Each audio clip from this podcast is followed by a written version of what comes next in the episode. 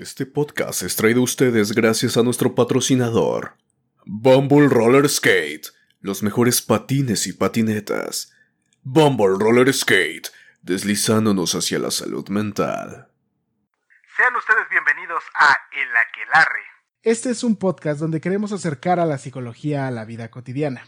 Esos lugares comunes donde siempre he estado pero que a veces no notamos. Desde los padres, la pareja, los amigos. Los momentos existenciales como el miedo a la muerte, la soledad, la libertad o el sentido de vida. Y finalmente la escuela, el trabajo, la familia. Siempre seremos dos, yo Alejandro Varela y yo Saúl Nieto, ambos psicólogos.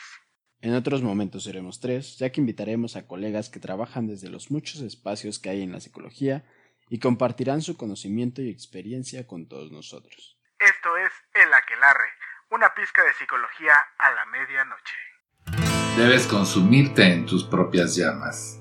¿Cómo pretendes renovarte sin haber sido ceniza antes? Esto es El Aquelarre, con Saúl Nieto y Alejandro Varela.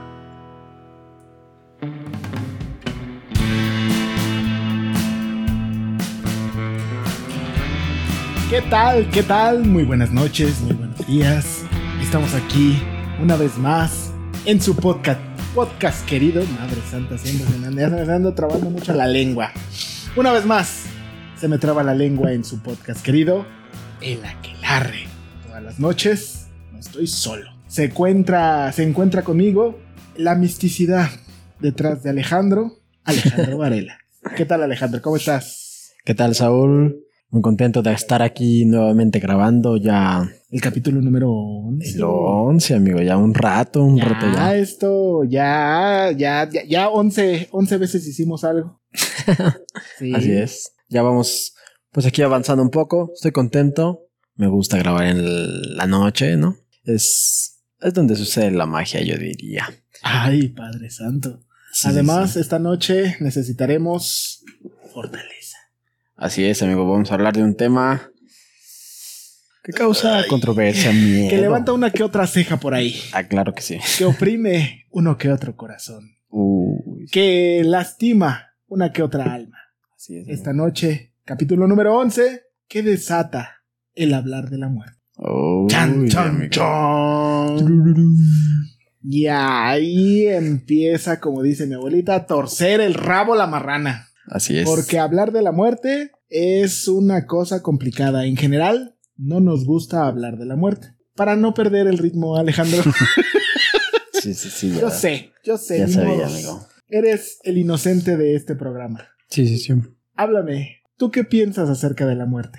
Híjole, amigo. Pues creo que es el único tema donde no, no le siento tanto, ¿sabes? Para mí, ya lo he dicho en algunos capítulos, tuve una educación religiosa, no, no que fuera una escuela religiosa, pero pues mi mamá estaba muy apegada a la iglesia. Entonces, para mí la muerte es, o sea, por ejemplo, a mí no me da miedo, ¿no? Creo que tampoco he sabido tratar acerca de, a veces no he entendido a la gente cuando habla de la muerte porque sí causa mucho miedo, mucho dolor. Pero para mí lo veo como algo que no me preocupa en el momento que llegue, va a llegar. ¿no? Eh, o sea, no lo tengo consciente. Me han pasado cosas en mi vida que digo, "Ih". o sea, si ahí lo he tocado y digo, qué bueno que no he muerto. Pero en sí, Qué bueno que no he muerto. sí, sí, sí, amigo. He estado en riesgo varias ocasiones, pero ¿Y miras? sí, sí, sí, amigo. Eh, por ejemplo, la, la más cercana, amigo, así. eh, no sé qué onda.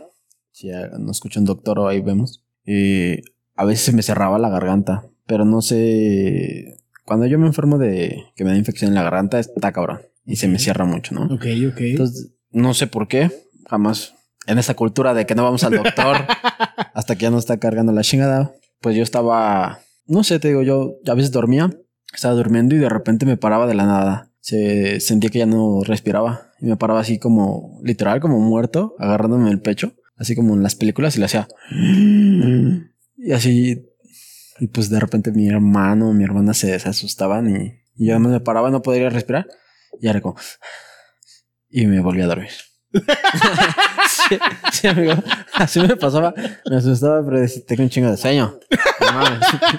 Ya hice mi tarea. no mames, pinche garganta. Sí, sí, ¿cómo no mames, ¿qué pedo? En este momento yo tengo Estaba sueño. soñando chingón, sales con tus mamadas. Casi, casi. Pero un- hubo una donde me pasaba seguido. O sea, me. Eso me había pasado una vez en la vida y X. Pero hubo un tiempo donde ya me pasaba más seguido. Incluso ya despierto. Ya no podía a veces tragar o no sé, ¿no? Y hubo una vez en que me pasó una noche. A la siguiente me volvió a pasar. Y ya como la tercera, amigo, me paré así.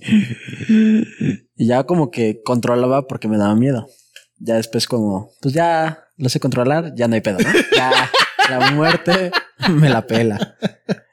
Pero esa vez no, amigo. O sea, estuve tratando de jalar aire y no podía, no podía respirar, no podía respirar. Y pues yo estaba asustado y en lugar de respirar bien con la nariz, intentaba pues con la garganta, pero pues estaba cerrada. No podía, no podía. Y ya llevaba un ratito así que tratando de hacer, pero nada.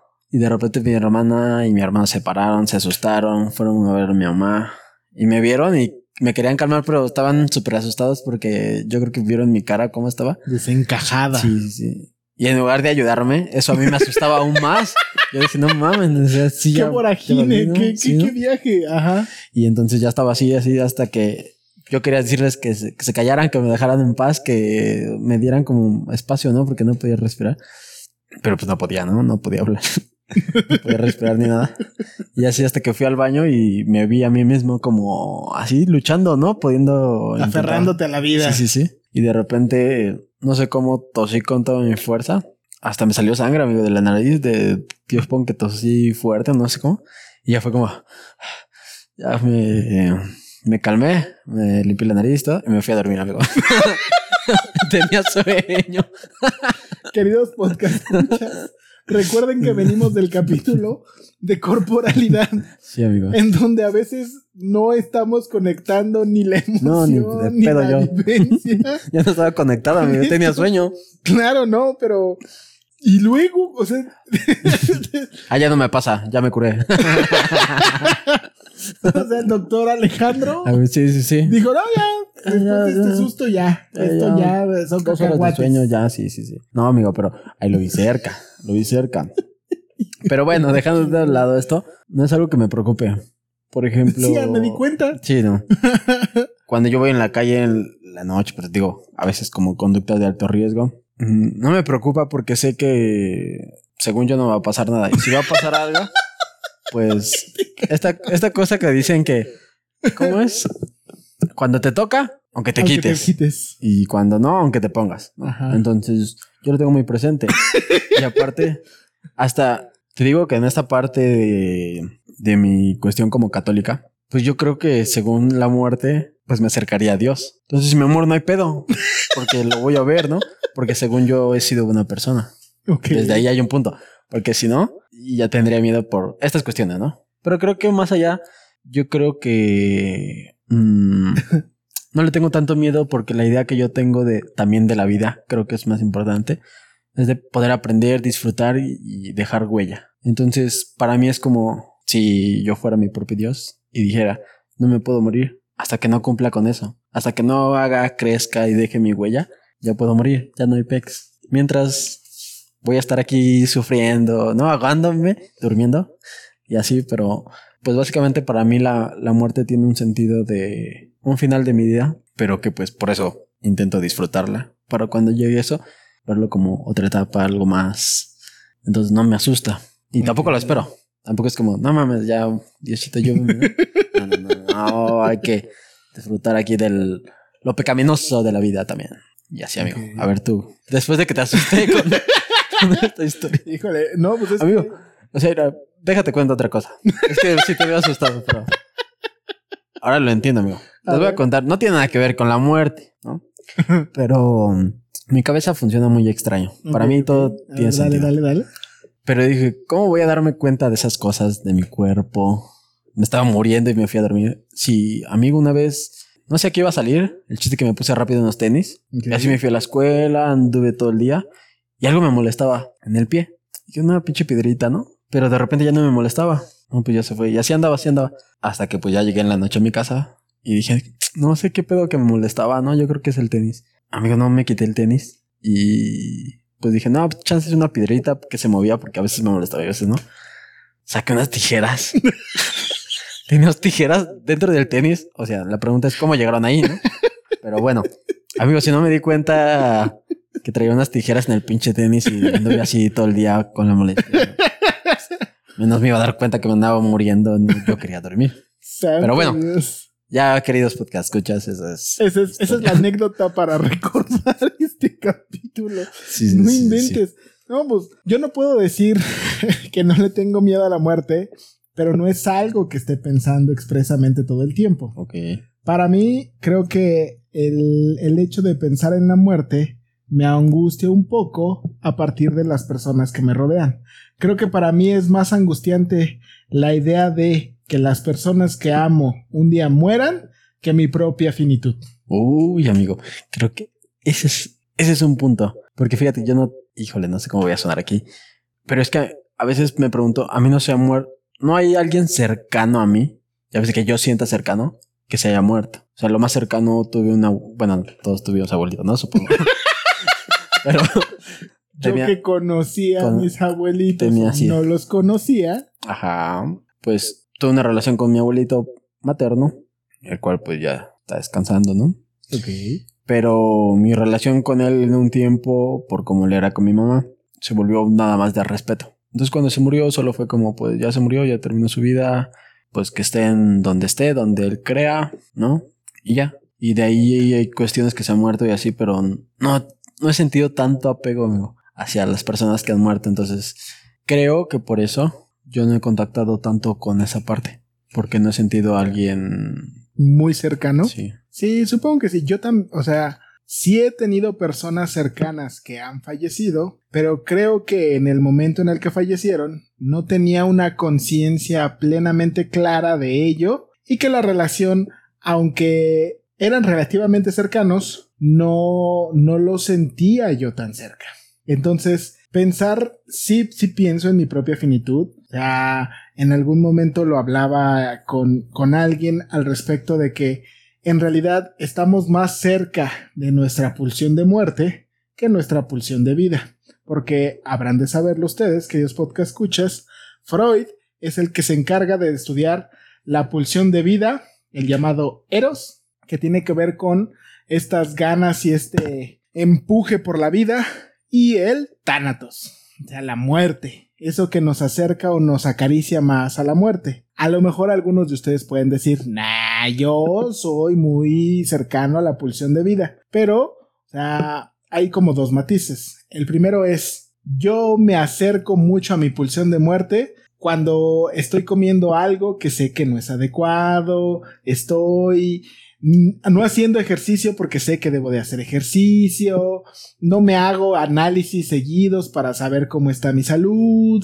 este, hay otras más claras, aquellos que les gusta eh, actividades o deportes extremos son los que están más pegados a la pulsión de muerte, este, los que toman conductas de riesgo, como relaciones sexuales sin protección o con desconocidos, este, caminar a altas horas de la noche, tú eres fanático de eso. Sí, sí, El, incluso es que le voy a echar más salecita a las cosas. o más aún, yo sé que tengo diabetes. Yo sé que no debo tragar cosas dulces. Acto seguido, voy y me compro una coca. Así es, amigo. O voy y me como un pastel. Esas son las cosas que nos acercarían más a esta cuestión de la muerte. ¿Qué dice el diccionario al respecto de la muerte?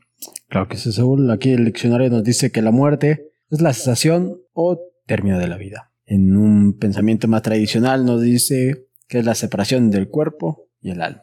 ¿no? Ok, Aquí- pues es, es más romántico sí, filosófica. sí, sí. Aquí el diccionario se puso. Exquisito. Sí, sí, sí. Y de ahí pues vienen un buen de cosas, ¿no? A ver, échatelas. Por ejemplo, ahí habla de destrucción, aniquilamiento, ruina, eh, afecto, pasión violenta e irreprimible. Habla de la muerte buena, chiquita. Hay muerte chiquita, amigo. El orgasmo. Ah, dicen, dicen. Eh, muerte civil, muerte natural, senil, violenta, acusar de muerte y una infinidad Una infinidad. de cosas sobre Fíjense, Aquí es donde la psicología sí empieza a lo mejor a tomar ya un tinte más específico. Por ejemplo, dice aquí, la vida y la muerte son interdependientes. Existen en forma simultánea, pero no consecutiva. Esto quiere decir que la muerte late continuamente bajo la membrana de la vida y ejerce una enorme influencia sobre la experiencia y la conducta. Esto es, prácticamente desde el momento en el que nacemos, estamos cercanos a la muerte.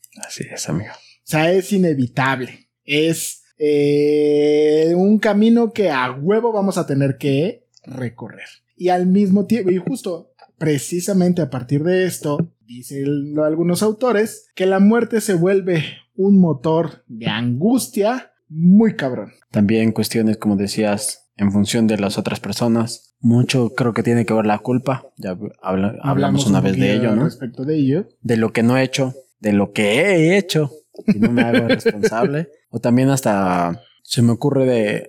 Hay cuestiones relacionadas a la muerte, como esta parte del duelo. eh, donde, por ejemplo, he visto varias personas que se culpan, ¿no? Hay varias personas que le temen esta situación por no poder afrontarla. Ya sea la muerte pues propia o de algún familiar. Ok. y desata, como tú dices, mucha angu- angustia, incluso hasta después de que ha ocurrido el deceso de algún familiar. Ya ha pasado tiempo y aún sigue Causando repercutiendo. problemas. Así es. O sea, es que la muerte es algo que se filtra en todo momento en, en, en esta superficie. Nos obsesiona mucho a lo largo de nuestra vida y a partir de ello tendríamos que desarrollar defensas que nos permitan eh, pues poder ah, sobrellevar las cosas. Esto es la negación de la misma Así es. que en realidad tiene un sentido natural. Imagínate lo que sería de nuestra vida el todo el tiempo estar pensando, ¿y si me voy a morir? ¿Y si me voy a morir? ¿Y si me voy a morir? ¿Y si me voy a morir? Entonces, no, sería una existencia muy agotadora. No, no viviríamos a partir de obsesionarlos con la idea en qué momento nos va a llegar nuestra muerte. Lo que me llevaría a una pregunta particular, incluso se las hago a ustedes, queridos podcast escuchas. Alejandro, Ahí viene otra vez. Alejandro, si, te- si tú tuvieras la oportunidad de saber cuánto tiempo te queda de vida, ¿aceptarías el poderlo saber? Híjole, sí lo he pensado, ¿eh? Yo digo que sí. Sí. Yo digo que sí. Lo... ¿Por qué? Y amigos, lo he pensado. Respondí a esa pregunta. Sí me gustaría. Sí. Me gustaría saber. Wow. Eh, creo que por lo- ahorita lo que estabas diciendo, ¿no? Hay esta defensa de no estar pensando el tiempo, me voy a morir, me voy a morir, ¿cuándo me voy a morir? Hay gente que sí lo hace, hay gente que vive así. Y me vino a pensar el miedo que genera esto, de que a veces nos reprimimos, no hacemos cosas por miedo a, a perder o algo, ¿no? Y creo que yo me he vivido mucho desde ahí, amigo. O sea que para ti te liberaría. Tal vez, amigo, porque soy muy decidioso. Hay cosas que quisiera hacer y no he hecho. Hay cosas que me da miedo, no sé. Y creo que si supiera o tuviera la certeza, creo que me daría un punto de... Un acicatazo. Sí, sí, sí. O sea, el- el- es el zape de tu existencia. Tal vez me diría, ¿Qué chingo estás haciendo? tal vez me probaría. O eso pienso yo. Porque a lo mejor digo y es como, bueno, pues ya me voy a morir en tanto tiempo, ya para qué hago. Es una, es una respuesta al límite. Sí, sí, sí. O sea, yo en lo personal no me gustaría. Yo sí estaría dispuesto a no saber cuánto tiempo me queda de vida. Pero, ¿por qué? Por- a mí me daría más ganas de vivir. Y no sé si te daría más angustia de saber cuándo. A mí me, me angustiaría, me angustiaría, porque entonces ahora ya sé, ya tengo en mi mano ese punto. O me angustiaría el saber que me queda o mucho o poco tiempo de vida. Ok.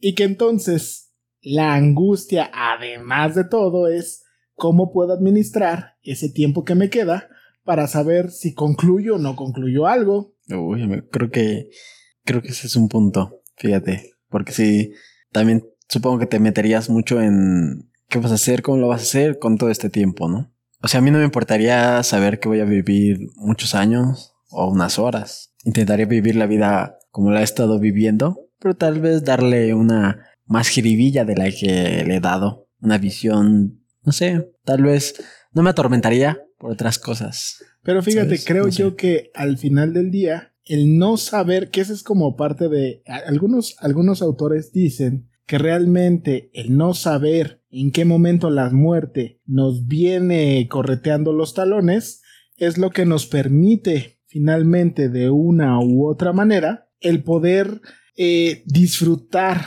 incluso el presionarnos a nosotros mismos a construir algo. Porque entonces, como no sé en qué momento o en qué circunstancia voy a irme de minero, pues entonces lo que va a suceder es yo me habré de motivar y habré de construir de manera más, más profunda esta parte de qué es lo que voy a hacer con él. Uy. Tal vez es una, una cuestión importante del por qué angustia tanto la muerte. Sabes que vas a estar ahí, pero el punto es qué vas a hacer con tu vida mientras llega a ese punto. Había, eh, hay, hay, hay, hay, un, hay un programa maravilloso eh, en YouTube, incluso les insto a que lo busquen, que lo dirige, eh, creo que se llama Feynman, el filósofo. Y es, es un programa argentino, creo que se llama Filosofía aquí y ahora, no estoy seguro, sino, eh, corríjanme, retomaba de un cuento de Borges donde se acercan dos inmortales. Eh, nos hablamos, que tranza carnal, qué onda mi hermano, y entonces se separan.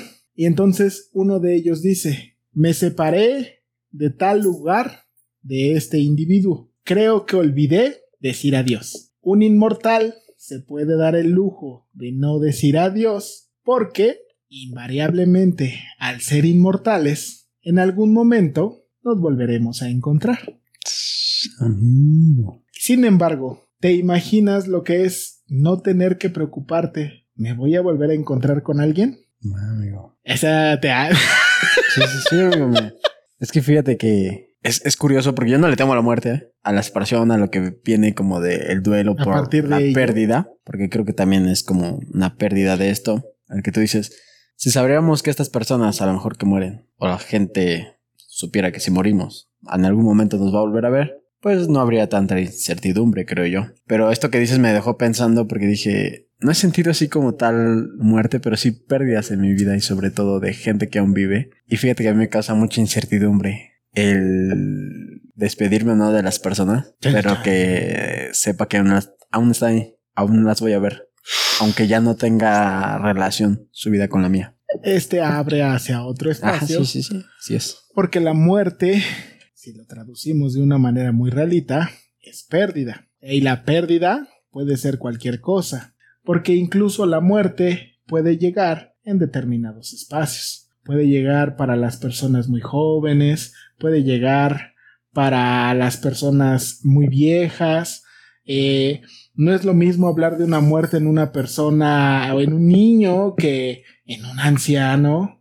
E incluso yo te preguntaría otra vez, Alejandro. A ver, y a ustedes también, queridos podcast escuchas. ¿Te gustaría llegar a vivir 100 años? Sí, amigo. Ahí va otro tema. otro, no es, no es cierto. Es que a veces me pregunto porque digo que en estas cuestiones he hablado con personas que, o sea, me preocupa. Bueno, sí me preocupa. He conocido varias personas que no quieren llegar a viejos, amigo. No, o sea, no quieren. O sea, ellos dicen, no, pues tal vez 30, 40 años y ya.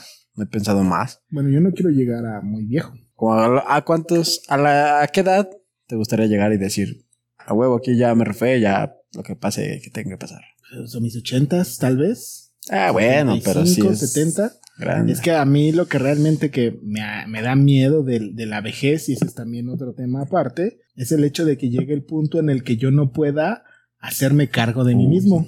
Sí, sí, sí. También No, es un pero, tema. insisto, ese es otro tema que tendría que ver específicamente hablar de la vejez. Sí es.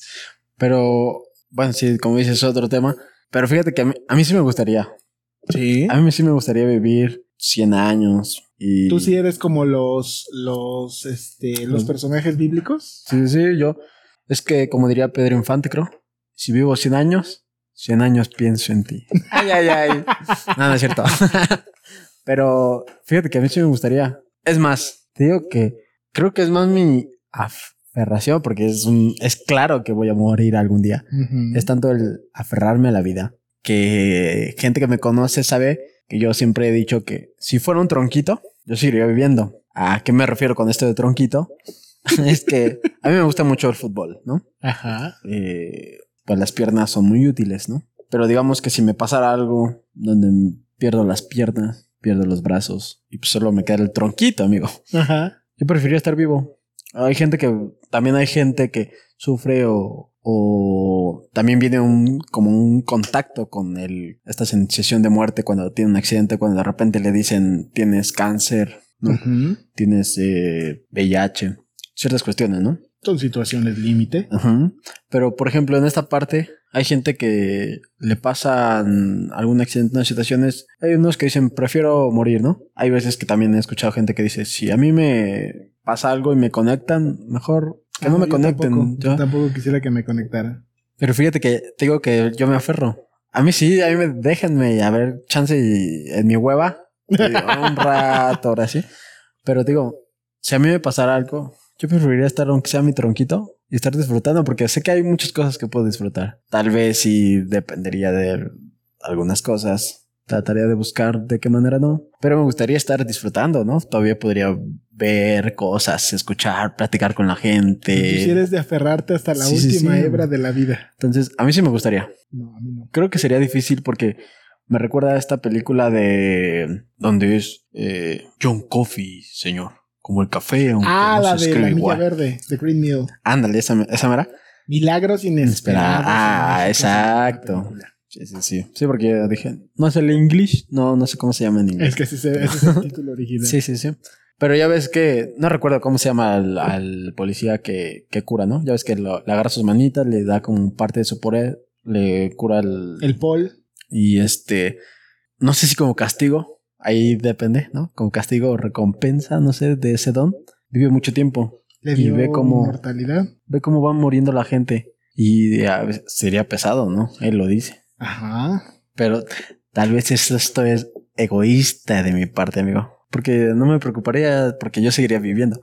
Entonces te digo, tal vez por eso ahí mi cuestión sobre la muerte, pues es, Es esa parte. Justo para cerrar, voy a hacer mención de una frase que escuché en algún momento que decía, el problema no es vivir 100 años, vivir 200, vivir mil años. El problema es que nuestra muerte no es nuestra muerte. La muerte solo es consciente para aquellos que se quedan vivos. Oh, no, ah. Sí, Es porque cierto. yo no, yo hasta este momento no hay algo que nos ayude a entender qué hay después de la muerte. Sí, sí, Las sí. ideas religiosas nos permiten entender o construir un poco al respecto de ello, pero por eso son creencias. Así es. No hay una base, ni siquiera la creencia científica nos puede decir específicamente qué hay, si es que lo hay, si no lo hay, si es otro plano. Pero el problema es ese. El problema de la muerte es que no es, no es nuestra muerte, no nos pertenece, le pertenece a los que se quedan vivos, a los que son conscientes de ella. Y eso nos llevaría al tema de los duelos Así es. la pérdida, el duelo y que no solo es la cuestión de ver morir a alguien, sino otros tipos de finitos, de términos de finales. Pues, queridos podcast escuchas, espero hayan disfrutado y angustiadose con nosotros en este en este revelador instante. Dejaremos por ahí nuestras preguntas, las preguntas que se hicieron en el, en el capítulo, para ver qué tal, cuál es, qué es lo que piensan ustedes. Estas preguntas que Alejandro, o se vieron muy polarizadas, harto polarizadas, porque Alejandro piensa de una manera, yo pienso de otra, ninguno de los dos está mal, solamente tenemos una visión diferente. Yo, por ejemplo, no soy un hombre religioso, Alejandro sí, yo quizás me podría definir más como espiritual, Mm. pero yo no, yo no tengo una fe, yo te reconozco esa parte, yo no la tengo, para mí eso nunca ha sido como algo salvador, yo tengo otras cosas, yo creo en otras cosas, pero creencias al fin y de cuentas, ¿no? Entonces, coméntales de nuestras redes sociales. Claro que sí. Síganos en nuestras redes sociales. Estamos en YouTube, Facebook e Instagram como La Quelarre Podcast. Denle me gusta, denle seguir, denle suscribirse, activar la campanita, porque todos los martes a la medianoche tenemos capítulo. Así es, compartan. También estamos en varias plataformas, no solo en YouTube para que nos escuchen. También estamos en Spotify, eh, Google Podcast. Google Podcast. Cosas de ese estilo, que son los más populares. Ahí hay otros más. Échele el ojo. Tenemos nuestro Linktree. Y como una mención muy particular, una vez más, los invitamos a que ustedes pasen y escuchen el podcast, el podcast, podcast hermano, porque podcast asociado de La maldita historia con Oscar Olek. Ahí anda ahí ya empezando. Para este momento ya deberá ser su tercer capítulo. El de la peste negra estuvo interesante. Todavía no sé cuál es el de la el capítulo número 2. Ahorita que lo estamos grabando este todavía no sabemos cuál es el capítulo número 2, pero échense el de la peste negra. Ahorita que andamos en pandemia, mira, en bono chingón. Así es, así es. Escúchenlo igual. Eh, compártanos, compártanlo. Compartan, compartan. Sobre todo- Compartir. viralizar. Claro que sí. Sobre todo comenten, háganos llegar sus preguntas, cuestiones, dudas. eh, cualquier cosa, ¿no? Recuerden que todo esto se construye entre todos. Entre todos. Finalmente, remata Alejandro, porque encontraste una frase asfixiante. Y Remata, por favor, con esa frase. claro que sí, Saúl. Tiene que ver mucho con lo que estabas diciendo al último. Ok. Esta frase es de Antonio Machado, que dice, La muerte es algo que no debemos temer, porque mientras somos, la muerte no es. Y cuando la muerte es, nosotros no somos. Ay, güey. Así es. ¿Eh? Que tengan excelente noche día. Nos vemos el próximo capítulo. Así es, nos vemos hasta la próxima. Bye bye.